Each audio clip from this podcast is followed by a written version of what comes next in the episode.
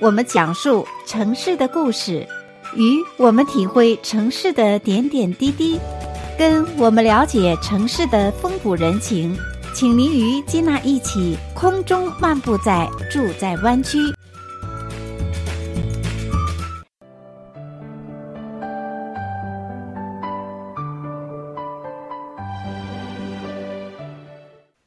爱的听众朋友们，欢迎回到节目当中，继续来收听《住在湾区》的节目。我是金娜。今天的节目当中呢，我们非常高兴的邀请到来自我们湾区的地产投资达人杰弗瑞郭，请他在节目当中啊，跟我们的听众朋友来聊聊，可以说我们华人都非常关注的一个热点话题。湾区啊，目前的房价如何？以及呢，接下来这个房价又是一个什么样的走势呢？Jeffrey，你好。你好，金娜，你好。那提到房价，可以说这个也过了大半年了哈。今天这个节目也算是一个有那么一点点像年终前的一个小总结啊，因为这马上就要到十二月了，现在是十一月中旬的时候，马上这二零二零年就要翻篇了。那这个年底之前呢，就请 Jeffrey。在节目当中呢，跟我们来聊聊，在这个二零二零年可以说是非常不平凡的这一年当中呢，我相信每个人都受到疫情的影响，哈，疫情的影响对于我们每个人呢都是突如其来的、猝不及防的这样的一个呃一个冲击。那随之而来呢，其实居住在湾区的我们华人朋友们也喜欢呃这个炒炒股，所以呢，从三月份的这个股市大跌啊，可以说是一个洗盘的。接下来三月以后，这四月的这个股市又大幅上涨，也就是说。股市的一个震荡，然后呢，在受到疫情影响，可以说不仅是湾区啊，整个美国又出现了大萧条，美国大萧条以来最高的这个失业率。所以呢，从一件又一件的这些事情当中，对对于我们都觉得今年二零二零年是非常的不容易哈。那特别是我们加州呢，秋天的时候呢，又受到山火的肆虐哈。就是这一连串的事情，呃，我们只是一个总结，就觉得一句话：二零二零年生活不容易。那对于我们华人来讲，大家都非常关注的，也就是这个房地产市场。那房价目前是一个什么样的状况呢？所以呢，也请杰弗瑞节目当中啊。跟我们的听众朋友先聊一聊，二零二零年目前来讲已经到了年底了，年底的关头，呃，现在我们湾区的房地产市场的房价如何呢？是的，金娜讲的很对啊，因为这一波的经济造成了，就是负面的来说，呃，你看十月份，呃，旧金山呃所有的开放的职位啊，已经减少了百分之二十四点六啊，所以一下子就下降了很多。嗯啊，那么总个美国呃下降了百分之九点六啊，旧金山这里，呃湾区这里下降了百分之二十四点八，那这个数字差别很大。那也就是说，我们这里的 job market 啊，就是工作的职位，呃损伤其实要比美国要呃平均数要严重的多得多啊。那么所以这都是讲讲负面消息啊。那么但呃另外一方面呢，就是因为疫情。然后呢，造成了我们出去看房子，我们都有很多的限制，啊，非常多的限制，所以呃，这个是看上去比较悲观的。嗯，但是呢，与之相矛盾的呢，是房价呢，呃，不但没有降，而且还升，而且不但呢，越来越，尤其现在，尽管现在进入十一月份，那么很多的经纪人都反映他们的 listing 还是就是卖出的时候。收到了很多的 offer 啊，就很多的买买价单，然后来竞竞争。那么，哎，那么这情况怎么会这么大的反差啊？是的，啊、一方面经济各方面这样，但是为什么啊会出现这样的情况？其实房市内部也反差很大。嗯，那么房市内部的反差在哪呢？首先从房子的房型来说，我刚刚讲的是那些。那么多的啊竞价啊，那么多的 offer，呃，都是在 single house，就是独栋房屋啊。嗯。那么其实呢，呃，如果你是个联排的啊 townhouse 来说呢，其实并没有那么严重啊，但但是呢，还是蛮有人买的啊，但没有那么多的竞价。呃，那如果放到 condo 呢？呃，四个字门可罗雀啊，基本上就没人要 condo。嗯、那么除了买卖之外，房市里面还有一个是租。呃，租呢，我们也信，严格来说呢，可以进入叫寒冬期啊。那么这样的话情况下面，整个市场的反应就相当大的不同。那这里面呢，显示了什么呢？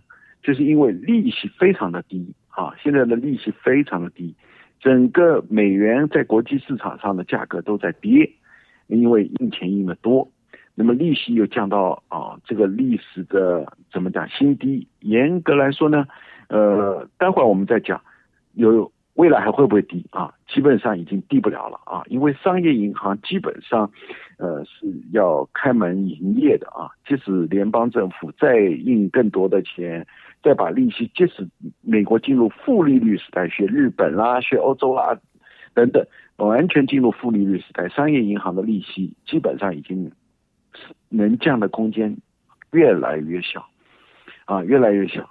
那我们大家都记得这个。二十年前买房子那个百分之七点呃七点几啊八点几的利率，啊、呃、这种时代已经好像似乎越来越不会回来了。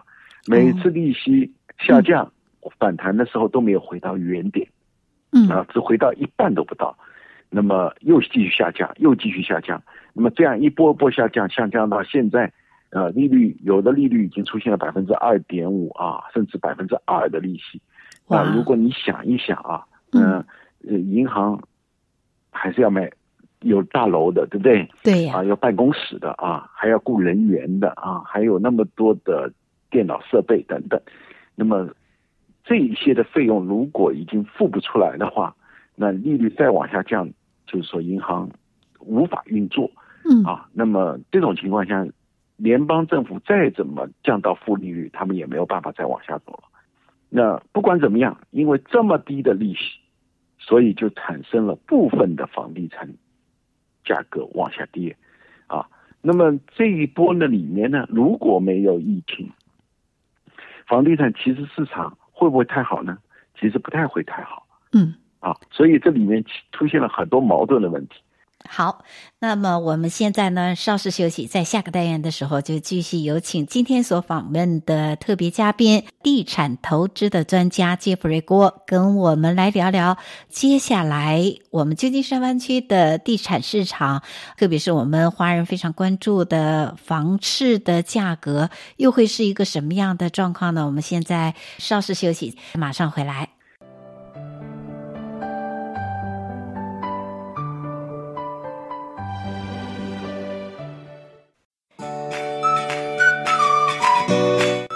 我们讲述城市的故事，与我们体会城市的点点滴滴，跟我们了解城市的风土人情，请您与金娜一起空中漫步在住在湾区。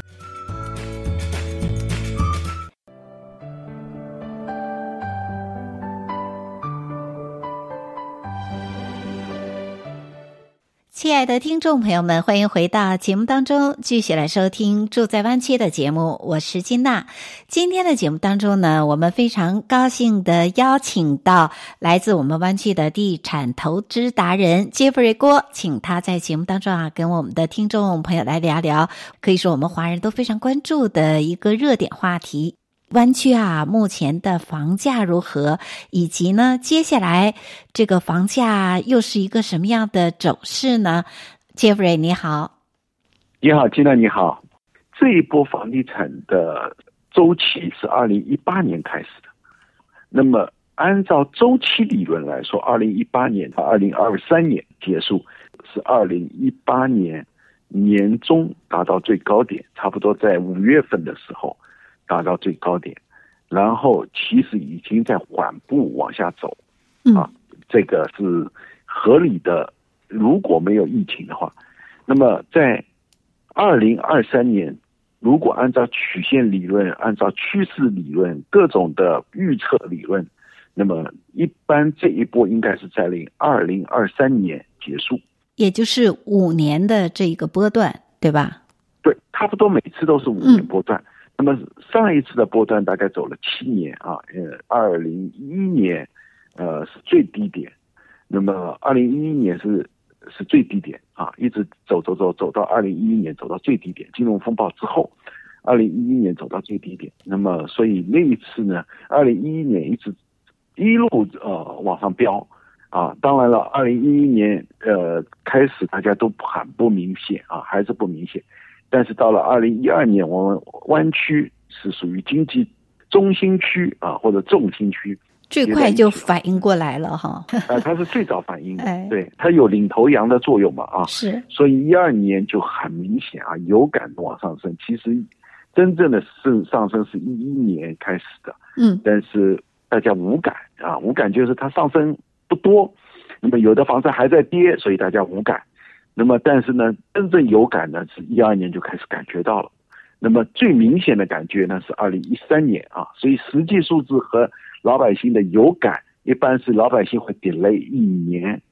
那么现在呢，目前这个市市场呢，就是从那个时候走了七年到一八年，差不多这一波就结束了。但是，一八年那一次的下降可能会明显一点啊。大大家有感觉到，哎呦，一下子市场有点。冷了，但是，一九年呢，就相当的恢复，尽管没有恢复很多。这个每一波不是说直线往下跌的啊，是经济规律从来没有直线。它整个趋势，你如果我们放远来看，放到未来来看，这五年，大家就会感就会从数据统计数据上都是往下走的。但是呢，它中间呢有不断的在反弹，上升下来，上升下来，但是呢。它是一点一点往下走啊，那么所以一去年没有疫情之前，哎，大家又觉得日子好过了。那么今年呢，因为疫情造成了印了很多钱，利息又降了特别的低，这家股市呢又推动了这一波的助力哈，又成了这一波的助力。对的，有两种，一个呢当然是报复呃消费心态啊，所以呢在刚刚过去的第三季度，美国其实是。实现了二战之后一个季度之内经济啊、呃、上升的一个记录，啊，相当的高。那么，所以尽管是疫情，它有一个叫报复呃消费的心态。嗯。第二呢，因为疫情有很多的政府的补贴、政府的福利啊，那么所以反而很多人，尤其是工呃一些服务性行业，那很多人在家里拿钱还比去上班的还多啊。那我们不评判这个现象好不好，但是这是个实际的事情。那么，所以造成了呢，呃，房市在部分上面，呃，确实是，呃，还是很火。那么，但是，那么这个里面透露了一定的隐患。为什么隐患呢？因为租约不好，啊，租约确实不好。嗯。那么大家可以在晚上黄昏的时候去散步啊。现在因为天气比较寒冷，那么所以大家可能就散步就少。但是如果大家去散步走到各个 apartment 门口，你都会看到一些 apartment 都会挂着气球啦，吸引人的眼神啊。然后呢，下面写着啊，moving special，啊，就是你搬家我可以贴一点钱给你啦，等等。这个其实就是 apartment 在 on sale 准备开始了。那么逐渐逐渐刚开始的时候，apartment 一般都是不愿意降价的。嗯。啊，每一次的规律都是这样。那么定量就是给呃客人一些呃一些小恩小惠啦，等等。那么逐渐这就开始拉开口子。那么根据以往的呃历史记录啊，那么一般来说呢，就是出租约在往下走的之后的一年，那么房市呢就整体性就开始往下走啊。那么现在的房市呢是就是喜忧参半啊，或者就呃有人欢乐有人愁，可以说是两重天哈。对。对。像刚刚提到说，哎，今年这个反而房市是变得蛮热络的哈，而且这个房地产市场呢，呃，这个房价反而没有跌。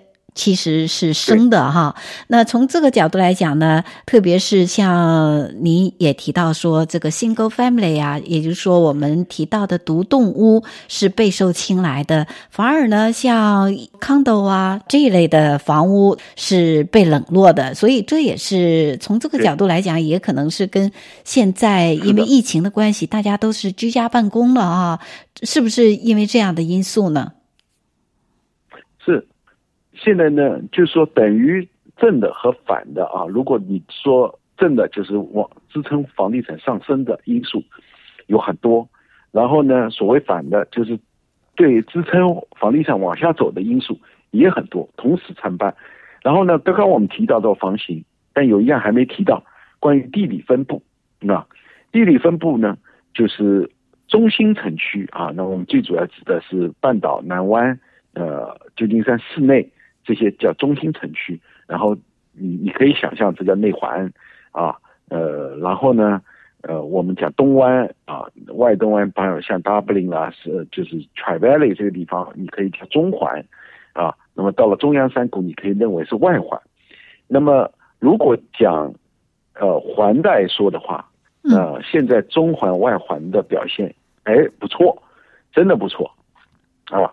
有很多人呢，那我们就会提到了，就是 work from home 啊，从在家上班啊，因为疫情期间都在家在在家上班，所以很多的公司就会提出来说，那我们以后就或者长期执行在家上班，于是呢，就会造成很多人说，哎，那中心城区的房价太贵了啊，那么于是就在外围买房子啊，那么其实呢，所有的事情呢都是万变不离其宗。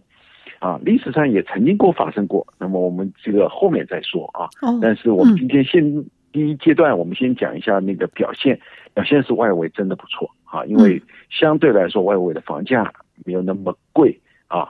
嗯，那我们往往知道湾区的中心地带，一百万基本上是买不到什么。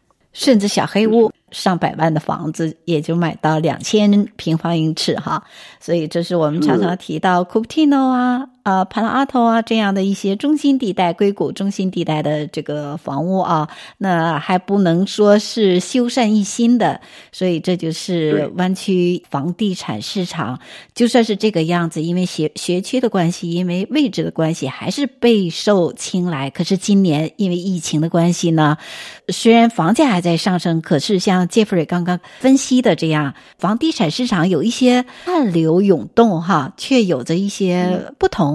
呃，也就是说，从人口高密度的地区开始往人口低密度的地区有迁移的趋势哈，所以呢，呃，像你也提到说，哎，旧金山的房市出现了一些啊、呃、冷却，对不对？是，甚至刚刚我们提到硅谷中心的这些地方，可能也没那么热络了，反而呢。稍稍偏远的一些房子又大又新，社区也不错的，现在是很快就出手了。没错，那么我们接下来我们就回顾一下，看看过去曾经发生什么。好，那么我们现在呢，稍事休息，在下个单元的时候就继续有请今天所访问的特别嘉宾，地产投资的专家杰弗瑞郭，跟我们来聊聊接下来我们旧金山湾区的地产市场，特别是我们华人非常关注的房市的价格，又会是一个什么样的状况呢？我们现在稍事休息，马上回来。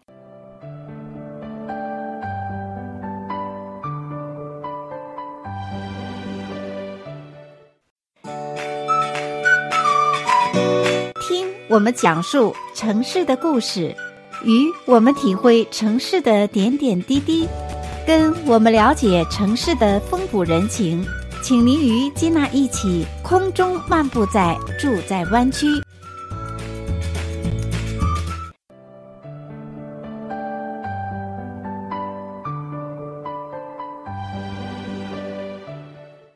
亲爱的听众朋友们，欢迎回到节目当中，继续来收听《住在湾区》的节目。我是金娜。今天的节目当中呢，我们非常高兴的邀请到来自我们湾区的地产投资达人杰弗瑞郭，请他在节目当中啊，跟我们的听众朋友来聊聊，可以说我们华人都非常关注的一个热点话题。湾区啊，目前的房价如何？以及呢，接下来这个房价又是一个什么样的走势呢？Jeffrey，你好。你好，金娜，你好。我基本上是因为从看过很多的历史，那其实呢，啊，很多的事情其实从历史上都有规律。就算是每一次发生的所谓的新事情，啊，其实历史上有不断的呃，也叫成为新的事情。其实回过头来看这些事件，和呃，其其实只不过就是支撑了原有的预测，嗯啊，那么现在的新的事情，当然每次大家都讲到新冠，然后这次的新的事情也提到了 work from home，从在家上班，于是就会影响到房市等等。那么其实历史上呢，它永远有一个不变的规律，这个不变的规律就是，不管怎样，中心城区的房价永远胜过外围的房价，这个是。各种形式发生过啊，过去历史上也发生过很多次各种各样的事件，就是没有改变过这个规律，啊，呃，是外围曾经成长的特别的快，啊，最后总会遇到一个，比如说金融风暴啦，各种各样的大的经济的 recession 啊等等，好，最后又造成了中心房价又是坚挺啊，又继续做领头羊的工作，那么所以。这个是改变不了的，哎、这个事情要跟所有的听众都要去啊，去仔细去思考这个问题啊，嗯，不要每一次就认为说外围涨了，大家就觉得说从此以后中心房价就再也没希望了啊，不得了了啊，会狂跌了，这种可能性几乎都没有发生过。嗯，历史上只会产生的问题是，从二次世界大战到现在七十年过去了，中心房价。和外围的房价是距离是越拉越远，每一次事情发生，中心房价好像不怎么涨了，外围开始涨了，最后遇到了事情以后又重新拉回来，而且越拉越大。过去的房价的差异，在二战结束的时候，你可以说是外围的房价 Sacramento，我们只指 Sacramento 房价和旧金山的房价有可能是百分之九十，什么意思？你这里买一万块钱的房子，那边买九千块的房子。在一九五零年代，那时候旧金山确实一万块钱买不到房子，嗯啊，那么可是今天呢？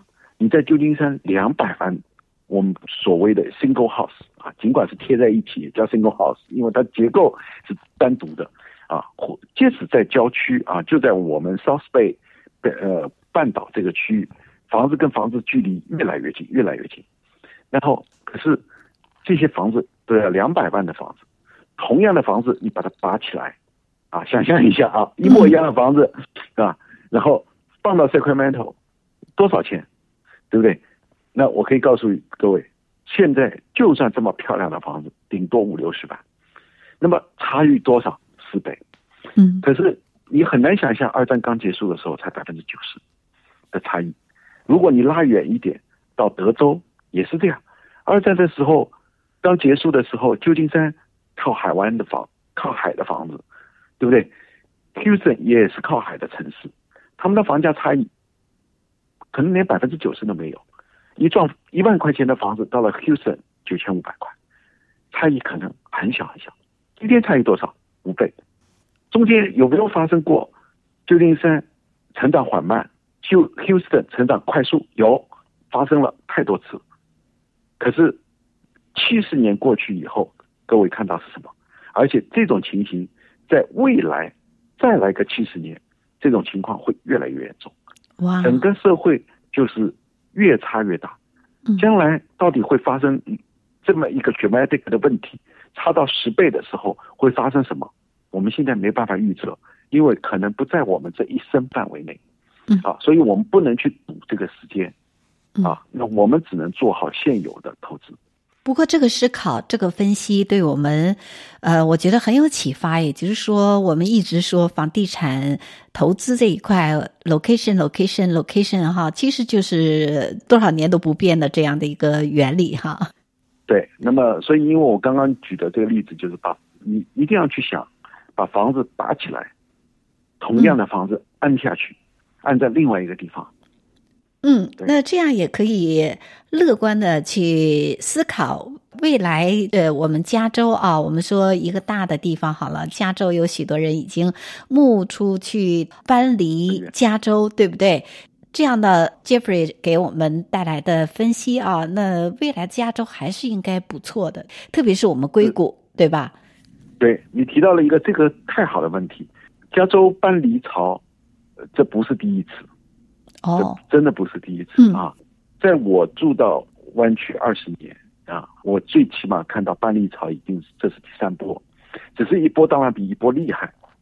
嗯，但是接下来往加州里面搬，往湾区里面搬的潮还会来，而且来的时候会更严重，啊，带带来的人更严重。我我记得很很清楚，在金融风暴之前，很多人开始搬离，啊，甚至到 Arizona 买房子，到德州买房子啊。当然旧的近的就是 Sacramento 买房子，那时候叫做 dot-com 泡沫结束。很多人远离哇！那时候我看了很多的报道，说加州再也啊，加州居啊大不易啊，所以很多人就往外搬。然后我们那时候也有很多朋友的欢送会啊，大家说，然后也劝我们走啊，加州没有希望了啊。那么那时候我们年轻，然后也觉得是这样，但是后来当然没走成。金融风暴大家更失望，但是金融风暴结束以后，那么统计啊，呃有。统计数据有各种各样的方法，其中有一个最好的方法就是去问那些为公司员工搬家的啊，比较高端的搬家公司啊，因为那些公司因为开的工资高啊，职位也比较高，所以呢，公司的第一个 benefit 就是把你从外州搬到硅谷来上班，啊，公司就往往会出蛮多钱的啊，相当多，每有的人两万块，有的人三万块啊，甚至更多啊。把把你全家搬过来，那么去跟他统计的时候，你当时你会发生什么？他说我每搬出一家房子，我就要搬四家房人家进来，也就是说什么呢？就是我出去的时候到外州去，我往往是空车，我没有办法，我争取不到这个生意啊。把人从湾区搬出去，也要花那么多钱搬出去，高高端的搬家公司，我找不到这个生意。但是呢，我只能空车出去，然后再从外州把人搬进来。啊，把那么多的家具啊，各各种用品搬进来，啊，又又是一家人家来了，然后每一次都要 Welcome to California，Welcome to Bay Area，啊，要说这样一句，可是从来没有说，呃，要很少的说，哎呀，你终于脱离这里，啊，当时是这样的情景，嗯，啊，那么今天可能或许，今天如果再去访问，有可能搬出六家，搬进四家，大家就觉得很不好，可是再过三年。我可以保证，又是搬进五家，搬出一家，这样的场景又再次发生，真好。啊，那么，所以我们做做什么都看过去的历史，就会越来越严重。这里的人口的增长，可能或许这几年不怎么增长，或者你可以说减少啊，slightly 的减少啊，我们喜欢用这个词，减少有一定的减少度。于是你把这个问题就放大了。但是当将来搬进来的时候，是远远超过这个量，啊，这个倾斜度是巨大的，啊，这个是肯定的，啊，所以未来今天大家都觉得，哎呀，work from home，但于是大家再也不用住里面了，啊，那万变不离其宗，过去也有过呃 outsourcing 的问题，啊，也有房价问题，呃，很多公司都往外搬，啊，但是历史再一次会告诉我们说，这些事情都会过去。中心城区的房价仍然又会成为领头羊，所以未来呢，我比较在中中短期，我确实看好，呃，就是中环外环的房价。就我刚刚讲到，Central Valley 是外环，啊，德州也会大量的往外那边搬，这个是我没有错的，这些情况是有的。但是如果你要讲长期，那我只能这样讲，往外搬的人会迟早会觉得，哇，不会的，我们印象当。我们的推算当中，各种迹象表明，啊，湾区会大跌，可是这事情又没发生。嗯，我们过去历史上二十多年来有多少人是这上这个当？那将来还是会。历史既然向我们证明了，那我们这一辈子没有办法证明它是反向的。嗯，非常的感谢 Jeffrey 带给我们，可以说让我们。特别是一些新移民哈，居住在湾区，心里 心怀一种希望。你看，我们生活在湾区，觉得呃样样都舒服哈。不管是这个气候啊，还是这个工作的环境，甚至说我们在生活这方面的餐馆啊、饮食啊，对于我们华人来讲都是非常的方便。呃，冬天又可以滑雪，然后夏天又可以去上海边玩，真的是。是非常难得的好天气、好气候，工作环境也好。所以呢，Jeffrey 刚刚又给我们带来这么可以说他自己独到的见解，让我们又看到湾区未来的一个希望。没错，这就是湾区为什么如果有刚需的话，工作稳定的话，再赶上这个利率低的话，其实。不管是投资也好，还是说自住也好，都是一个应该大胆出手的一个决定哈。可以补一句话。好，在加州呃，有在湾区啊，怎么鉴定这个房价呢？在历史上是这样，在湾区所有人，假设你把房子买在那一波的高点，如果你能撑住六年以后，你都笑逐颜开啊。嗯。这是在湾区的呃这个数字。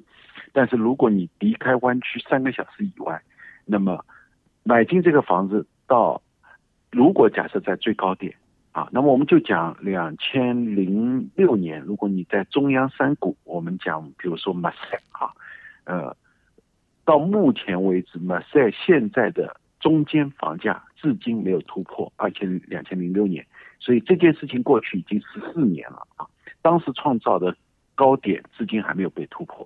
当然，总有一天会突破。这个突破可能在二十年，也就是说，这未来几年就可能突破了，因为现在已经很接近了。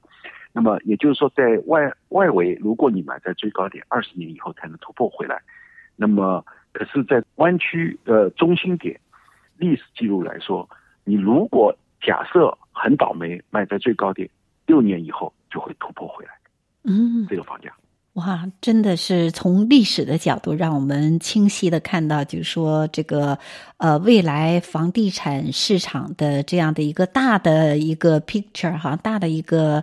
远景并不是说这一两年会怎么样，那当然，这个地产市场跟经济一样都是有波动的哈，所以非常的高兴在今天的节目当中啊，Jeffrey 给我们带来这么多的宝贵的分析啊，那也希望在以后的节目当中继续给我们带来像刚刚您提到说你自己的一些亲力亲为，在以往住在湾区的时候亲眼所见看到这个加州啊或者是湾区的这种。迁徙的事情，所以我我也非常的感兴趣。我相信听众朋友们也想听听这样的一些故事，所以在以后的节目当中呢，会再次邀请 Jeffrey 跟我们来畅聊湾区的房事。非常的感谢，也谢谢听众朋友们的收听。祝你有一个愉快的下午。谢谢 Jeffrey，谢谢，谢谢 Tina。